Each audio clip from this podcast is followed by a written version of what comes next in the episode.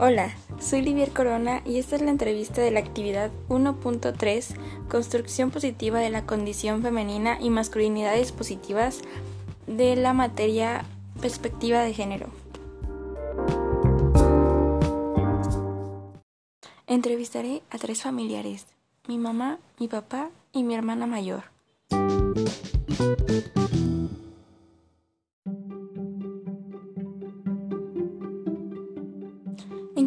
Momento te diste cuenta de los beneficios que podrías tener por tu condición biológica, o sea, ser hombre o mujer? Cuando me di cuenta de que puedo obtener ciertas cosas fácilmente por ser mujer, por ejemplo, cosas materiales. Me di cuenta a los 15 años. Porque el sexo masculino te trata diferente a su mismo sexo.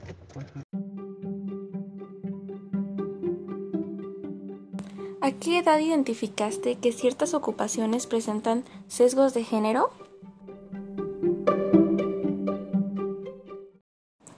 Cuando estaba en la primaria y me preguntaron qué quería hacer de grande y mientras que las niñas decían empleos femeninos, entre comillas, eh, como veterinaria, maestra, etc. Y yo quería ser ingeniera. Además de que en la escuela nos ponían a coser a las niñas mientras que a los hombres los ponían a dibujar injusticias.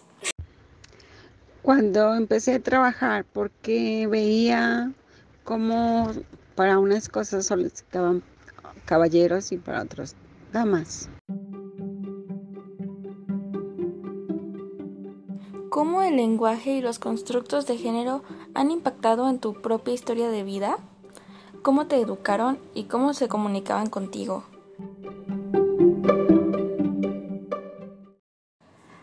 A pesar de que en mi casa nunca hubo maltrato físico, crecí en un hogar machista donde la última palabra la tiene mi papá, donde mi mamá es constantemente criticada y humillada verbalmente con mi papá. Además de que todas las mujeres cumplimos con tareas del hogar desde chiquitas, mientras que mi hermano puede quedarse acostado sin ser juzgado.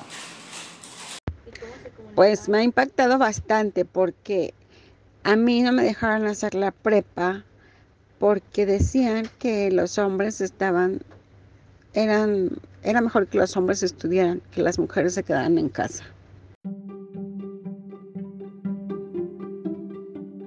¿Cómo estos constructos de género han marcado tu relación con los hombres y las mujeres de tu entorno? Anécdotas, situaciones que reflejen cómo se han vivido los estereotipos de género, discriminación en el ámbito familiar, escolar o social. Pues lo viví en casa. Mis hermanos estudiaron la prepa y yo no. Y en cuanto a las salidas, a ellos los dejaban llegar a las 11 de la noche y a mí me dejaban llegar a las 8. Entonces no podría salir a fiestas de noche. ¿Será porque eran otros tiempos y otras creencias?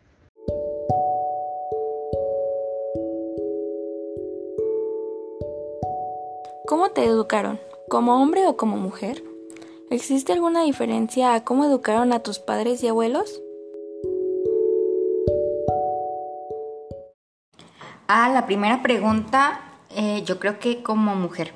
La verdad es que, aunque nunca fui súper femenina, o sea, sí tenía mis, todo rosita puede ser, y mis Barbies y muñecas y demás, pero también me gustaban muchas juegos de niño y no sé, me gustaba jugar con carritos, etc.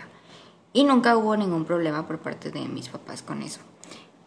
Y en cuanto a la segunda pregunta, voy a contestar de forma un poquito irónica y como una crítica. Así que no lo tomen tan literal. Y yo creo que el maltrato ha ido mejorando. a mis papás les tocó y a mis abuelos les tocó físico y ahora solo nos toca a nosotros verbal y psicológicamente. Me educaron como una mujer, siempre en su casa, con buenas actitudes, con buena educación y buenos modales, respetando siempre al prójimo y siendo auténtica y verdadera. Muchísima. Mi mamá no podría salir con su novio ni siquiera a la tienda. Tendrían que verse escondidas en momentos cuando iba al pan o a la leche. Antes de terminar, quiero dar una reflexión sobre el tema. Siento que sin duda los modos de tratar que le dieron a mis papás influyó en cómo nos educaron a nosotros. Obvio no es el mismo trato, pero sí, aún hay como límites en donde el hombre de la casa es el que se cree que puede mandar sobre todos. Se podría decir que no hay tanta igualdad en las actividades cotidianas por ejemplo, a las mujeres nos regañan si no ayudamos al aseo de la casa. Por otro lado, a mi hermano lo regañan por no levantarse temprano para trabajar o por no desempeñarse muy bien en el trabajo. Y mi papá, pues, es el mero mero, se podría decir, de la casa. Es el que se victimiza y echa culpas a las demás personas. Eh, cuando hay algún conflicto, evita la comunicación y de alguna manera eso hace que siento que no va muy bien en la convivencia familiar que deberíamos de tener.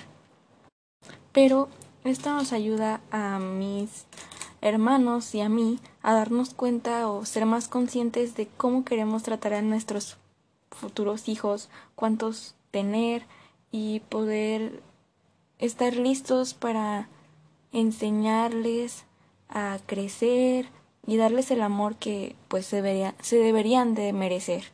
Evita la comunicación y de alguna manera eso hace que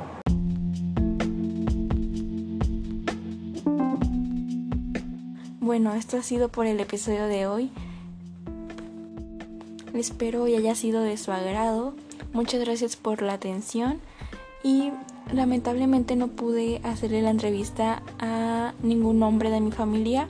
Hubiéramos visto desde diferente perspectiva cómo es, se convive en esta familia. Este, pero pues no se pudo. Em, em, eso es todo por hoy. Muchas gracias. Adiós.